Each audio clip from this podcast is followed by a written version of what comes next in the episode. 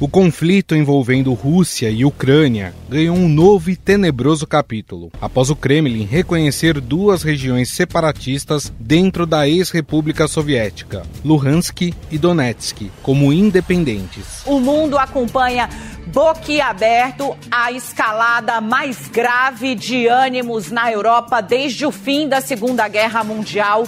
O presidente russo Vladimir Putin acaba de assinar os decretos que reconhecem a independência de duas áreas separatistas na Ucrânia áreas que são ali estratégicas para que você tenha uma porta de entrada para o país.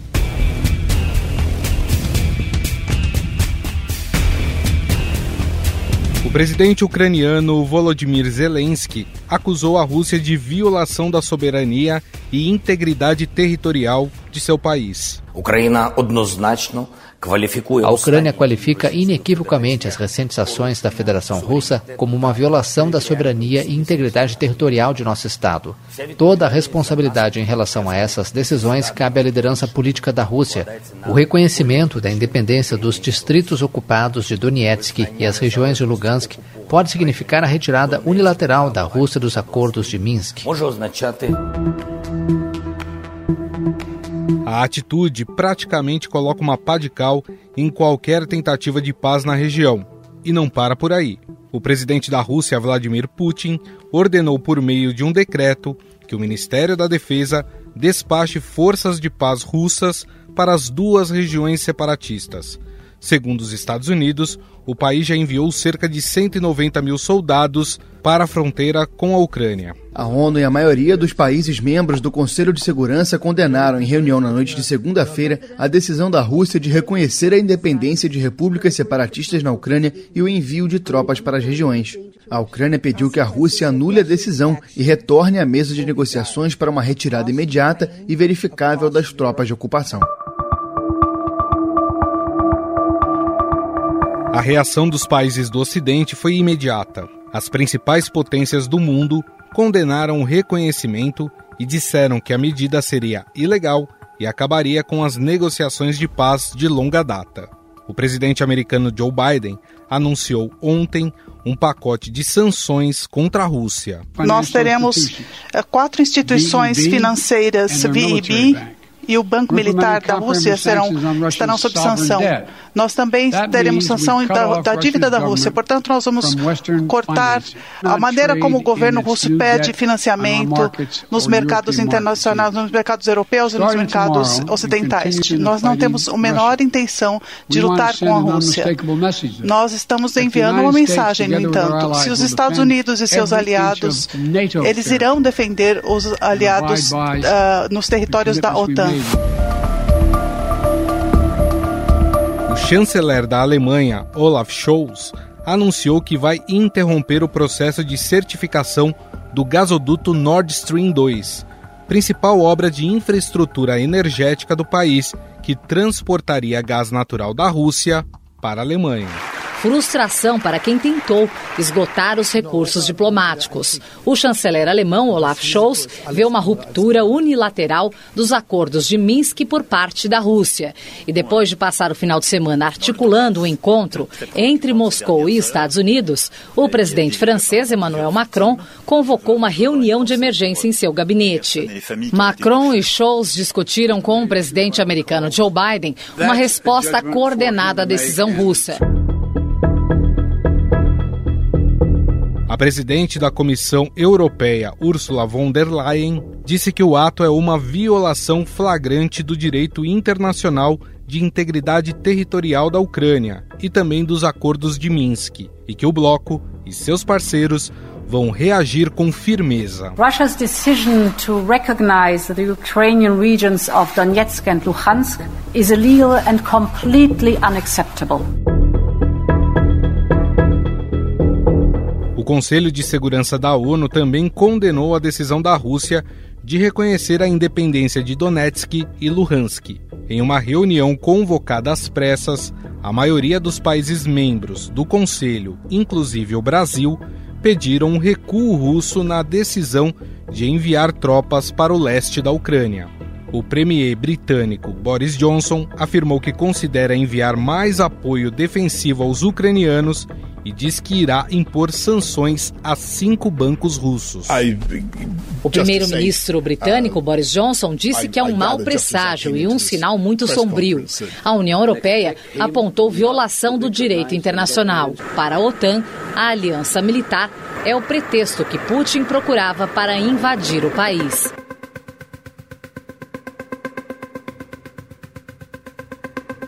A decisão da Rússia de apoiar os separatistas sepulta os acordos de Minsk, que foram negociados em 2015 sob a mediação da Alemanha e França para um cessar-fogo nas duas regiões, que teriam em troca autonomia administrativa. As autoproclamadas República Popular de Donetsk e República Popular de Luhansk são controladas por separatistas pró-Moscou desde 2014 e se tornaram palco de uma guerra que já deixou cerca de 15 mil mortos. Em 2014 e 2015, o conflito virou uma guerra propriamente dita entre ucranianos e forças separatistas pró-Rússia, matando milhares de pessoas e desalojando mais de um milhão.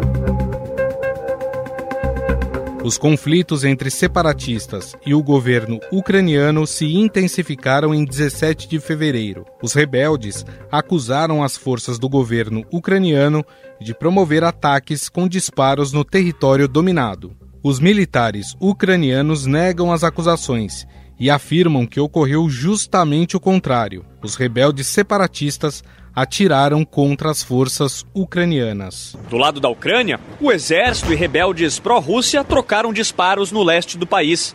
Os separatistas acusaram soldados ucranianos de abrirem fogo em seu território ao menos quatro vezes, enquanto a Ucrânia acusou os rebeldes de disparar bombas, incluindo algumas que atingiram um jardim de infância.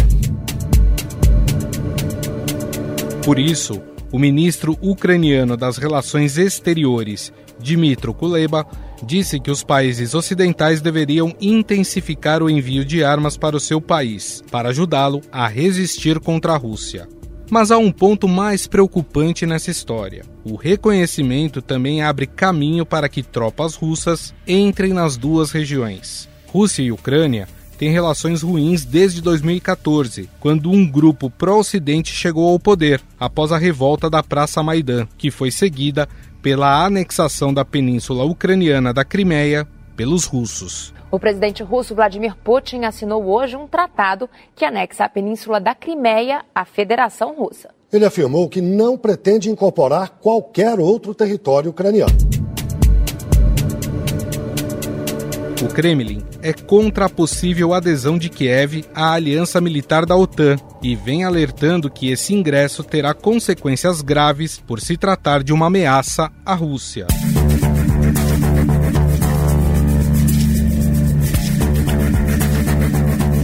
A Embaixada do Brasil em Kiev emitiu um aviso pedindo aos cidadãos brasileiros que deixem as regiões separatistas de Donetsk e Luhansk sem demora. A Embaixada do Brasil na Ucrânia recomendou aos brasileiros no país que deixem as regiões ocupadas por separatistas. Em meio à tensão com a Ucrânia, militares russos realizaram uma série de exercícios com mísseis balísticos.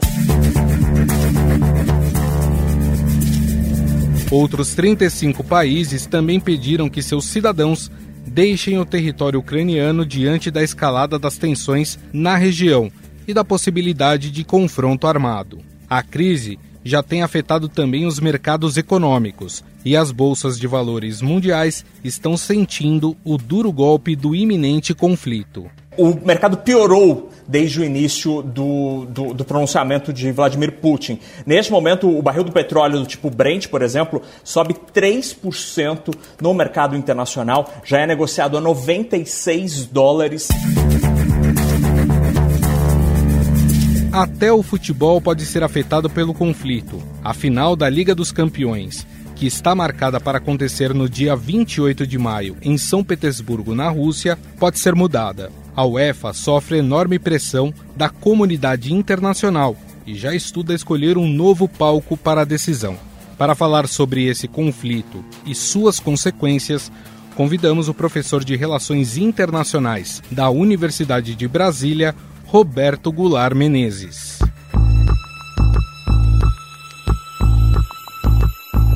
Tudo bem, professor?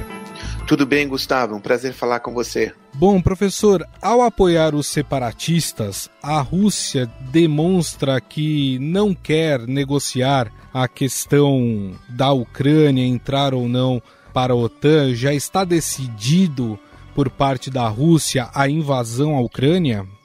Eu creio que a estratégia do presidente Putin tem sido de vencer tanto a União Europeia como os países da OTAN e aí, claro, incluindo os Estados Unidos, é, pelo cansaço. Né? O Putin ele enfrentou após a dissolução da União Soviética, em 1991, melhor dizendo, a União, a, a, Rússia enfrentou e ainda tem hoje vários movimentos separatistas. Um dos mais desconhecidos dele internacionalmente, sem dúvida, era o da Chechênia, uma guerra que se estendeu de 94 a 2004, né, e que deixou milhares de mortos e deixou praticamente uma terra arrasada. Então, o, quando desde que o Putin assumiu o poder pela primeira vez, ele sempre deixou claro para os separatistas que não negociariam e com isso manteria a integridade territorial da Rússia, tal como a Rússia, enfim, ficou conformada após o fim da Guerra Fria. Agora, a relação é, do Putin com a Ucrânia tem sido uma relação de permanente deixar a Ucrânia permanentemente sombra da guerra. E isso, né, porque a Rússia ela quer países satélites, ela quer tentar fazer com que aqueles países vizinhos, assim como ela já fez com a Belarus, colocá-los sobre o seu guarda-chuva, digamos, sobre as suas asas.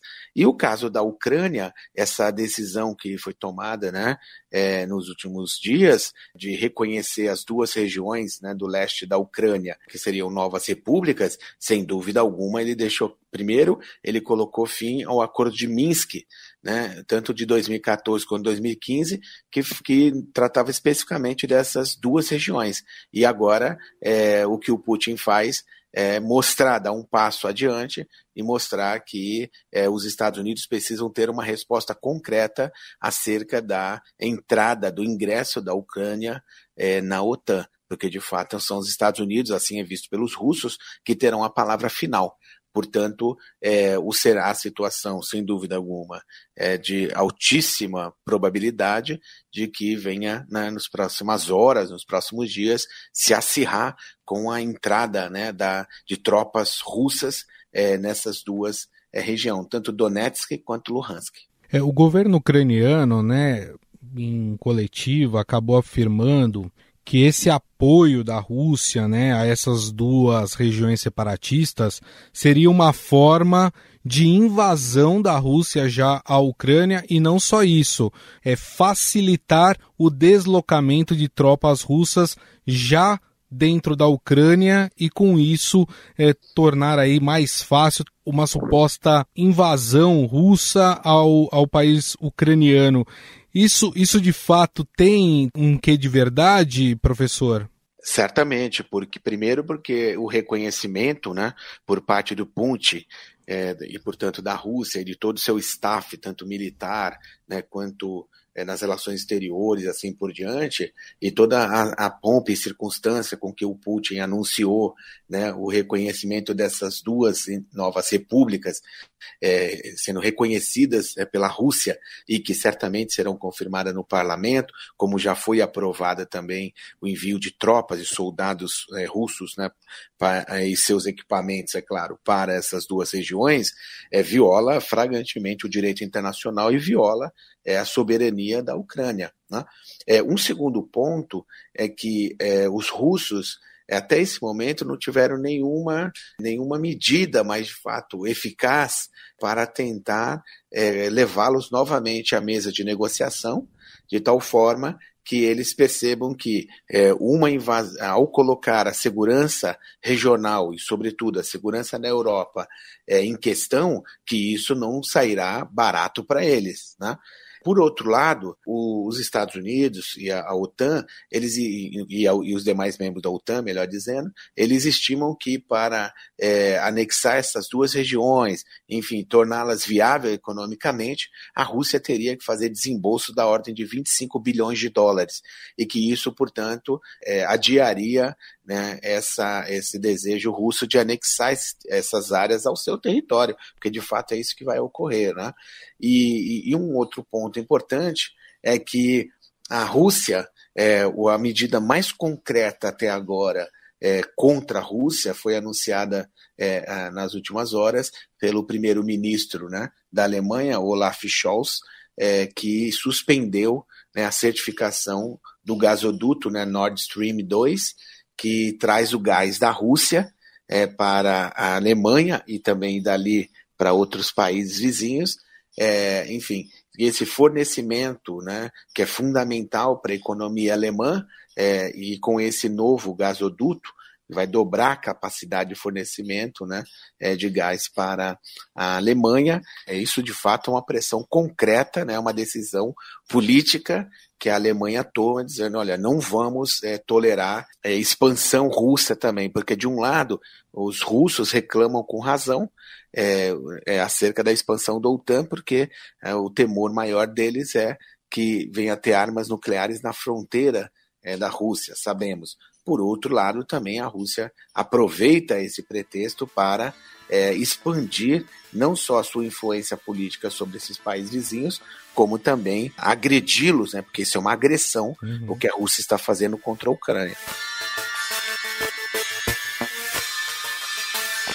Uma série de sanções já foram anunciadas, o senhor citou a Alemanha, os Estados Unidos já disse também que, que fará algumas sanções, o Reino Unido também, o primeiro-ministro Boris Johnson também anunciou algumas sanções à Rússia e às regiões separatistas. A minha questão é: essas medidas tomadas pelos países do Ocidente, elas podem se, é, surtir algum efeito? Elas podem fazer a Rússia recuar desse avanço sobre a Ucrânia? Se nós pegarmos o capítulo de sanções econômicas né, e diplomáticas, Gustavo, que a gente há outros casos, né, é, como mais recentemente a Venezuela, parte da, da cúpula do poder na Venezuela está sob sanção. Você tem o caso de Cuba, o caso do Irã, sobretudo, né, que é sempre mencionado nas sanções por conta dos armamentos, é, de possível desenvolvimento de um armamento nuclear. Sanções, elas acabam, econômicas, elas acabam afetando sobretudo a população civil. É, e o que eles estão nesse momento é, é, é, prometendo, pelo menos como você bem colocou, anunciadas, é, tanto o Reino Unido quanto os Estados Unidos seriam, sobretudo no, no, no, sistema financeiro internacional, tentar isolar o máximo possível a Rússia, dificultar o acesso dela ao dólar, dificultar o acesso dela à libra esterlina, que isso poderia ser seguido também pela União Europeia, dificultar acesso ao euro, é, mas é, essas sanções, elas dificilmente, elas acho que vão surtir é, o efeito dado a gravidade do problema que estamos lidando, porque as sanções acabam se estendendo no tempo, né?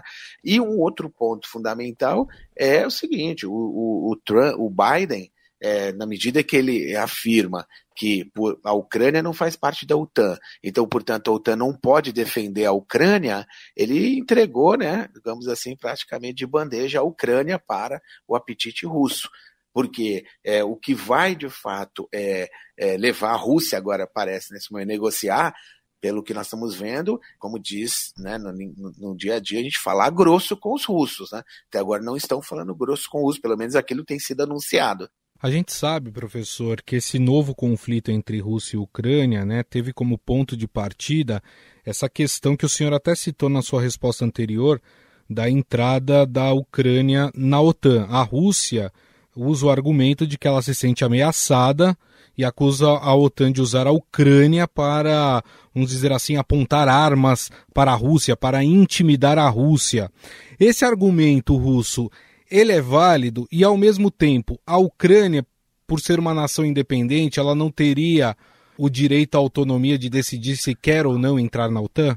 Sim, ela, o país é soberano, né, a Ucrânia, e tem direito, claro, de decidir é, a soberania ela é, é, caracterizada, sobretudo, pela tomada de decisão né, de um de um, no caso, um poder soberano, o presidente, né, com base na, na, na, lei maior do país, sem precisar consultar nenhum outro país, nenhum outro organismo internacional. É, agora, tem dois pontos importantes que você menciona, né, Gustavo? O primeiro é em relação quando a Alemanha Oriental foi incorporada, anexada, incorporada, né, para pela Alemanha Ocidental em 1990, né? Então, só recapitulando, em novembro de 89 o Muro de Berlim foi derrubado.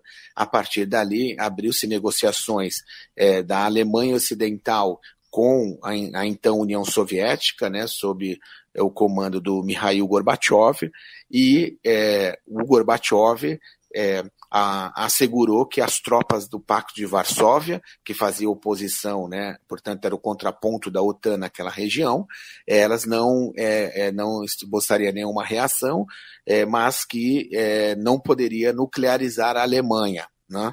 Então, em 1990, existiu o Pacto de Varsóvia. E aí o Putin, ele menciona que num acordo também do, do Mikhail Gorbachev com o então presidente George Bush pai, é, teria ficado informalmente acertado que a OTAN não se expandiria e, é claro, é, e também não viria junto com essa expansão por conta da possibilidade né, de ter armamentos nucleares nesses territórios.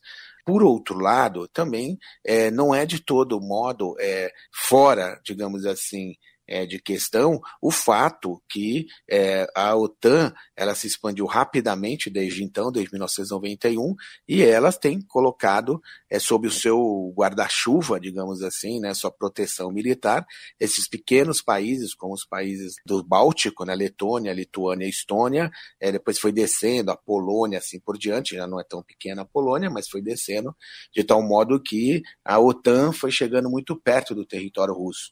Agora, que pese né, é, o Putin né, é, que também os Estados Unidos não gostariam que a Rússia nuclearizasse, por exemplo, país da América Central ou país do Caribe, porque os Estados Unidos também reagiriam a isso, né? Numa certa alusão ao conflito dos mísseis, né, em 1962. Agora, o fato que a Rússia também não é, não é porque ela tem um bom argumento que isso lhe dá o direito de violar né, o território, a soberania de um outro país, ainda que esse país seja presidido por um comediante. Agora pensando do outro lado, professor, o lado dos países ocidentais. O grande, vamos dizer assim, a grande liderança, né, é dos Estados Unidos por ser a maior potência. No entanto, a capacidade do presidente Joe Biden de negociar e de tentar um acordo ou até tentar evitar uma guerra ali naquela região tem sido muito questionada. O Biden tem errado demais aí também é, nessas negociações para evitar uma guerra na Ucrânia? Creio que o presidente Biden ele não tinha no seu radar é, um envolvimento em um conflito como este e neste momento em que ele se encontra nos Estados Unidos, onde a sua popularidade né, está em torno de 40%, e que daqui a alguns meses, né, é, em novembro, ele vai enfrentar eleições tanto para o Senado como para a Câmara dos Deputados nos Estados Unidos. Então ele está bem concentrado nisso. A vice-presidente, a Kamala Harris, ela inclusive recentemente passou também a dar declarações sobre o conflito, né, fazer contatos, provavelmente também está fazendo contatos né, com seus homólogos europeus, é, de tal forma né, que os Estados Unidos vão, sobretudo no plano da comunicação, mostrando não só sua insatisfação, como é, mandando sinais de que se a Rússia, é, enfim, tomar uma decisão precipitada, isso seja, invadir de vez o território da Ucrânia, isso poderia ter consequências né, imprevisíveis por conta de que a Rússia, claro, tem armamento nuclear e os Estados Unidos também têm. Então, de certa forma, é, os Estados Unidos estão tendo a sua hegemonia desafiada. Né? A sua hegemonia militar também está sendo desafiada, não só política, mas está sendo desafiada pelos Estados Unidos, que até esse momento, no Conselho de Segurança da ONU, não tomou nenhum, né, nenhum caminho mais é, assim, assertivo. Né? do ponto de vista de envolver a comunidade internacional, do, do multilateral, ter uma ação multilateral. E o outro ponto importante é que é, tudo leva a crer que os Estados Unidos terão que se envolver efetivamente no conflito, terão que tomar dianteira. Não basta apenas fazer reuniões né, com o Putin, né, com o Xi Jinping, Tudo leva a crer que ele vai ter que tomar, enfim, é, decisões que vão desviá-lo certamente é, do seu, dos seus projetos é, que, internos, como o projeto, né, da, o seu plano de infraestrutura que foi aprovado pelo Congresso, agora o plano de trabalho que ele vem negociando, né, ou seja, para proteção ao trabalho e melhoria, né, enfim, da qualidade dos postos de trabalho, e o terceiro plano que é no campo ambiental. Então é claro que isso tudo vem consumindo muita energia dos Estados Unidos, energia política, tanto é assim que a, nós vimos a pressão que o, que o governo dos Estados Unidos fez sobre o governo brasileiro, né? antes da viagem do presidente Bolsonaro à Rússia, como após a viagem do presidente né, no seu retorno.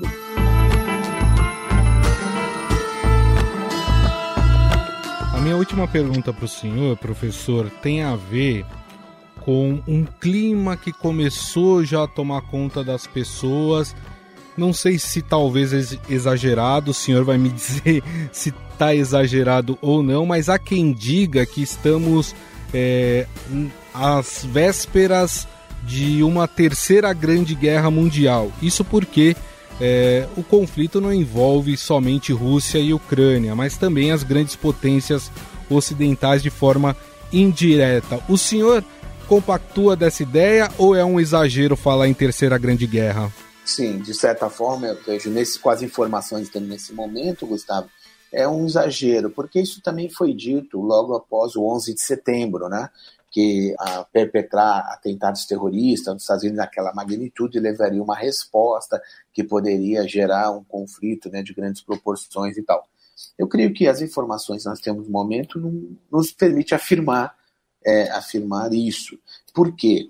Eu destacaria dois pontos. O primeiro é que, é, é, embora a Rússia tenha armamentos nucleares, desde 1991, né, como ela herdou quase todo, praticamente todo o armamento da União Soviética, nesses armamentos nucleares, ela nunca é, deu nenhum passo em falso, né, que colocasse, de fato, em questão a sua capacidade de é, monitorar, de preservar, enfim, esses equipamentos, esses, esses armamentos nucleares também foram os Estados Unidos que se retiraram de tratados, né? por exemplo, o SALT II foram, foi o governo dos Estados Unidos que recuou, os russos assinaram, cumpriram sua parte e os Estados Unidos não. Um outro ponto é que é, não interessa também diretamente aos russos né, uma guerra dessas proporções, é porque o presidente Putin não está sendo questionado como presidente internamente, ele não tem a sua autoridade questionada, pelo contrário, né? enfim, o controle que ele exerce sobre meios de comunicação,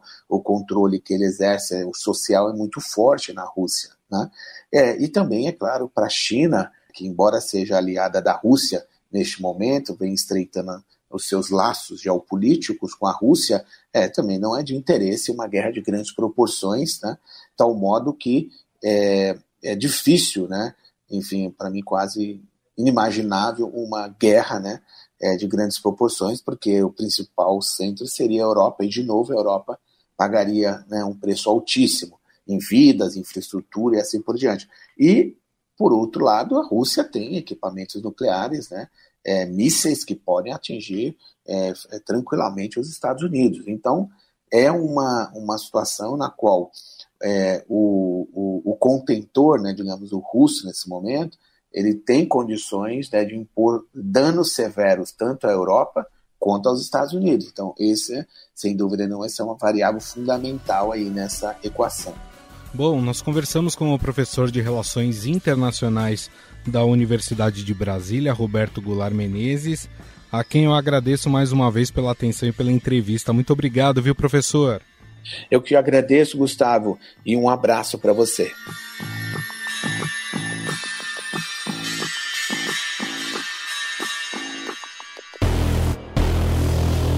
Estadão Notícias.